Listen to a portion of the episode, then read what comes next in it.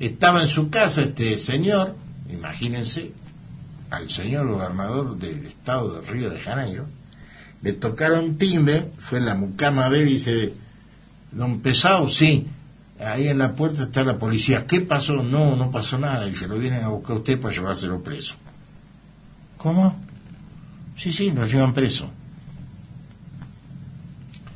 Desde ese momento, el gobernador de Río de Janeiro está preso, estaba en su casa preso, pero estaba preso y ahí estaba. Lo metieron en cana al gobernador de Río de Janeiro por corrupto, del estado de Río de Janeiro, en Brasil. Lo metieron preso, que es como meter preso al gobernador de la provincia de Buenos Aires. Imagínense ustedes. Ahora, ¿qué es esto? ¿Qué pasó? ¿Qué es esto? ¿De dónde viene? ¿Cómo viene? ¿Cuál es el origen político de este Luis Fernando Pesado? ¿Qué significa para Brasil que metan preso o ya están medio acostumbrados a este tema? Bueno, nosotros hemos recurrido a Emiliano Villazón porque él, aparte de su condición periodística, ha sido hasta la caída eh, fáctica que le hicieron a la presidenta legítima y legal de Brasil, ha sido el cónsul representativo de, de Brasil aquí en Salta. El mismo día que le dieron el golpe a Dilma Rousseff, este, él renunció a su condición de cónsul. Primero por la circunstancia y segundo porque él había sido designado por la Cancillería del gobierno de la señora Rousseff. Y hoy es quizás en Salta el que las circunstancias de Brasil, todas las circunstancias de Brasil, en Salta debe ser el que mejor las conoce. Por, su, por haber vivido allí, por sus relaciones familiares y por su calidad de representante en algún momento de ese gran país, aquí en Salta. Por eso le queremos preguntar, ¿qué significa esto de que al gobernador de Río de Janeiro, don Luis Fernando Pesado, esta mañana a las 7 de la mañana lo metieron en cana? Así como escuchan, ¿eh? fue la policía y dijo, usted está preso, por orden del juez, vaya a saber cómo se llama. Tema lavallato, corrupción. Queremos que él nos explique. Hola, buen día. Hola, buenos días. Agradezco la, la introducción y, y, lo, y, los comentarios tan halagadores hacia mi persona. Tal vez exagerados, podríamos y es para evitar tener que pagarle. Sí, de cualquier manera. de cualquier manera, ya eso doy por la entrevista. Ahora, ahora que utilizo hace un tiempo la facturación electrónica, ya la, ah, la emití antes de subir al estudio. Eh, bueno, pero no importa. Usted aprovechó el tiempo para ver si, si podía zafar eh, es así como, como usted cuenta, hoy la, la, la, Procuradora General de Brasil, de apellido Dodge, vio como esa marca de, de vehículos norteamericanos que existe, dijo, quiero que lo metamos en cana del tipo este, y le mandó a la Policía Federal, le tocó timbre en el Palacio de Laranjeiras, que al, al señor que está ocupando este, temporariamente ese lugar, que en realidad no se llama de apellido Pesao. Ah. Pesao, ¿qué sería? Sería como pesado. O sea que es un seudónimo. Ah, es el seudónimo, como Lula. Claro, pero pongamos ese seudónimo y démosle la connotación política, social y económica de un tipo que vive, es empresario y que vive en Río de Janeiro y que le dicen pesado. Tiene cara de pesado, ¿eh? Tiene cara de pesado, tiene cara de pesado. El señor se llama Luis, Luis Fernando de Sousa. Ah. Y este señor es eh, originario políticamente del mismo partido que Michel Temer. Fíjense o sea que el presidente que destituyó a Dilma Rousseff por el tema de las pedaleadas fiscales. Y que sigue siendo hoy presidente la en el G20. La reasignación de recursos presupuestarios, que después al otro mismo día de haberla destituido a Dilma Rousseff, dijo Michel Temer, ah, bueno, le echamos a esta, bueno, ahora se puede hacer esto. Bueno, y este señor, que es del partido que ahora se llama MDB, Movimiento Democrático Brasilero, porque los, los partidos eh, en Brasil eh, cambian de nombre, eh, tienen actitudes casi camaleónicas, podríamos decir así. cuando ven que se está manchando mucho el nombre, cambian por, otro. cambian por otro. Y entonces esto ahora se llama Movimiento Democrático Brasileño y antes se llamaban Partido del Movimiento Democrático Brasileño. Le sacaban la P. Como no tenemos nada que no ver. tenemos nada que ver, pero sigue siendo el mismo.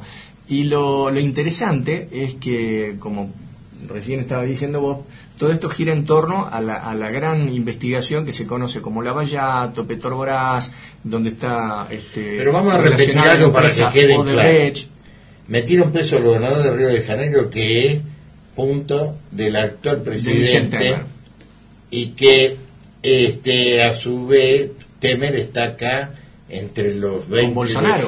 Vino con Bolsonaro vino con Bolsonaro, lo iba a traer a, ah, lo iba a traer, a, Bolsonaro, No sé si no sé si habrá venido. Aprovechemos y mandémonos nosotros para allá a Olmedo. Claro, pero en la relación entre para, para que se entienda, ¿por qué lo trae a Bolsonaro o lo quería traer a Bolsonaro? Porque justamente eh, Bolsonaro va a ser un continuador de las políticas de Michel Temer. Algunos dicen que inclusive Michel Temer está eh, tratando de llevar adelante todas las políticas de ajuste necesarias para que Bolsonaro, en los primeros tiempos de su gobierno, no, sufra el desgaste político-social que eso implicaría. Ahora bien, el actual gobernador es el que metió en Encana, pero el gobernador electo es un tal Winstel, que va a asumir cuando asuma Bolsonaro ahora en diciembre, el primero de enero asumen.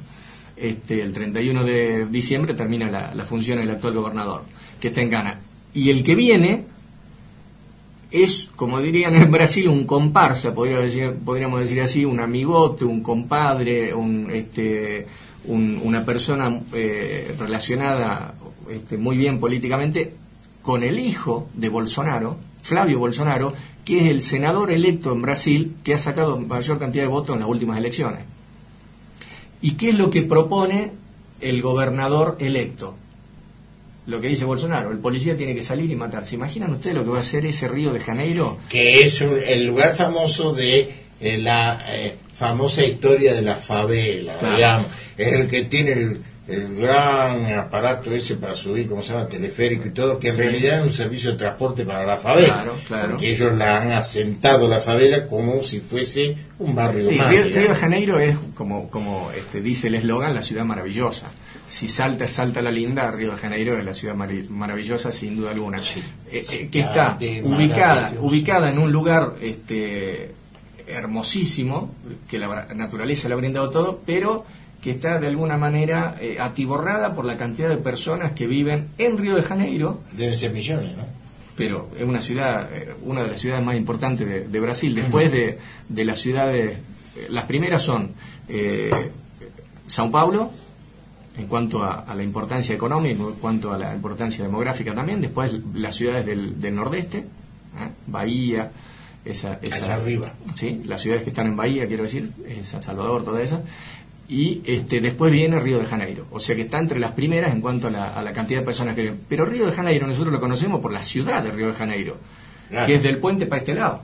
Pero del puente para el otro lado está el Río de Janeiro, el otro Río de Janeiro, que es el estado de Río de Janeiro viene a ser como la provincia. que es la parte, la parte podríamos decir así, eh, menos próspera y que menos se muestra en los, este, en los folletos de turismo. no sale junto al Cristo. Pero seguramente hay cosas lindas, hay montañas, hay... ¿Y el Cristo para qué lado mira? Y, el Cristo está mirando para la, para la, bahía de Guanabara. O sea, para lado lindo. Claro.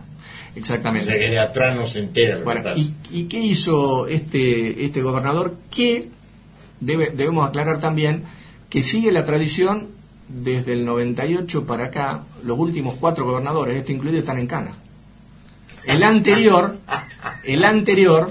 Pueden hacer un club en la, prisión, dice. El anterior... la banda de los gobernadores. O están en Cana o fueron presos. El que sí está en Cana, tiene una pena de 45 años, es quien había sido gobernador cuando este era vicegobernador y que ahí hicieron la remodelación, Sergio Cabral, hicieron la remodelación de los estadios del famoso estadio en Maracaná, claro, claro. Y parece ser que ahí chuparon guita. Claro, ¿por qué? Y tiene 45 años, que es la, la mayor condena que se le dio a un político de Brasil en los últimos tiempos. Se llama Sergio Cabral. Mm. ¿Y qué quiero decir con esto? Porque acá nosotros escuchamos los medios hegemónicos de comunicación eh, nacional principalmente y los satelitales mire, mire, son los Metrobús de la autopista 25 de mayo está con el servicio cancelado, loco. Escucha, ¿Eh? Escuchamos eso que nos dicen en los medios y leemos, la televisión que leemos, qué sé yo, y vemos, y vemos las páginas web y después acá replican y dicen, eh, porque el PT es el partido corrupto. De esos cuatro que le acabo de mencionar, ninguno era del PT.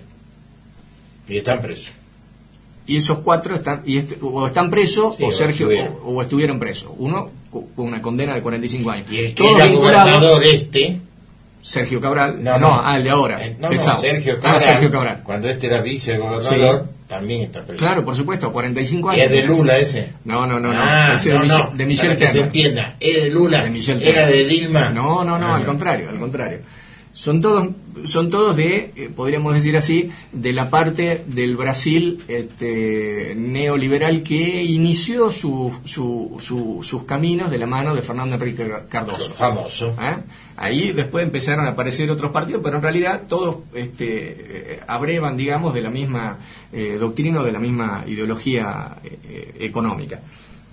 Y qué es lo que le imputan que habría hecho este señor Pesado. Pesado. Pero en realidad, ¿cómo era el nombre, el apellido? Fernando de Sousa.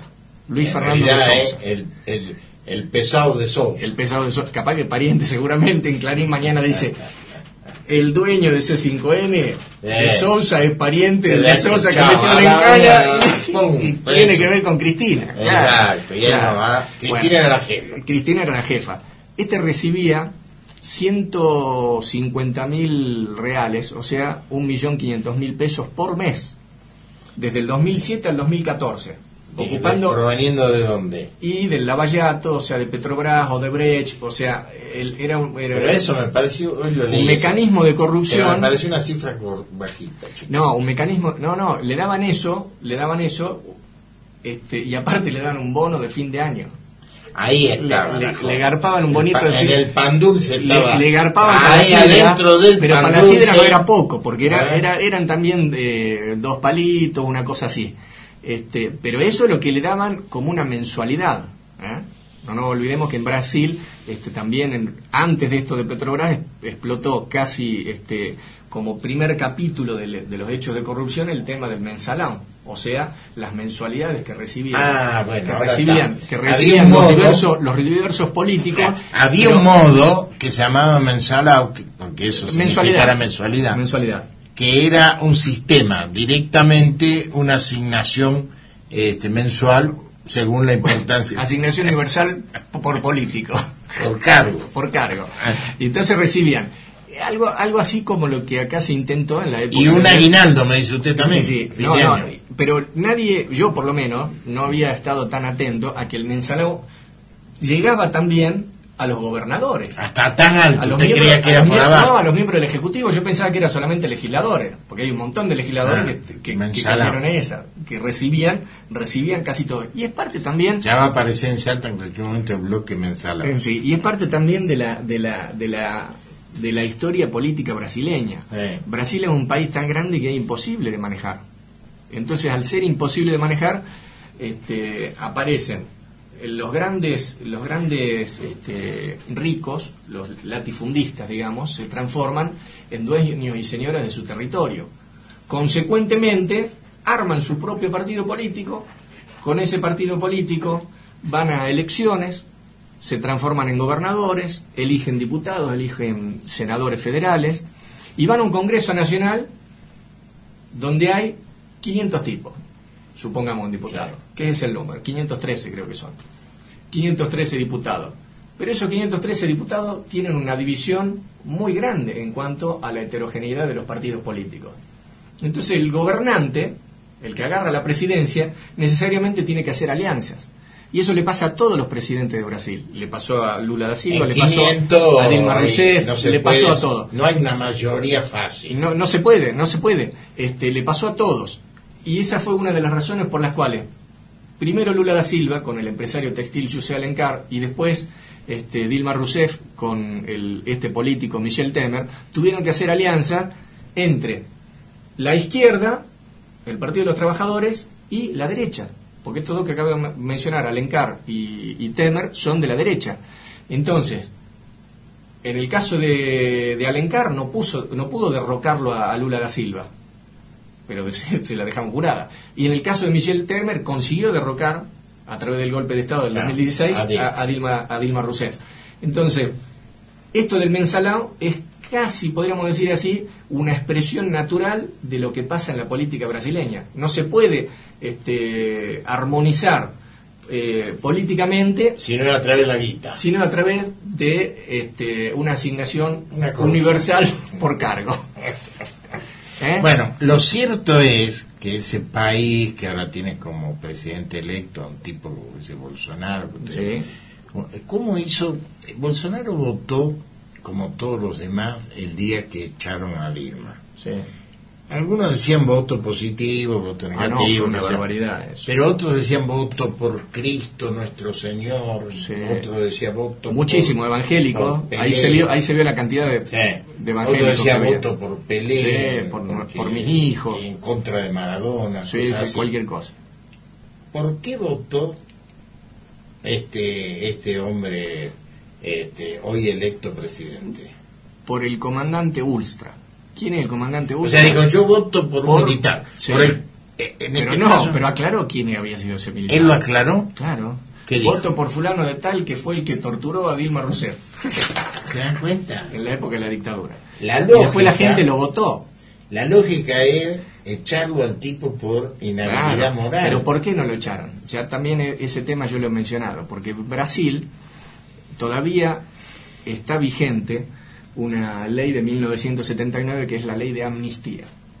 Antes, seis años antes de que, se, que dejen el gobierno, que fue en el 85, si no me equivoco, los, los militares brasileños, seis años antes dijeron, bueno, vamos a hacer una ley de amnistía. Acá también. Bueno, por eso.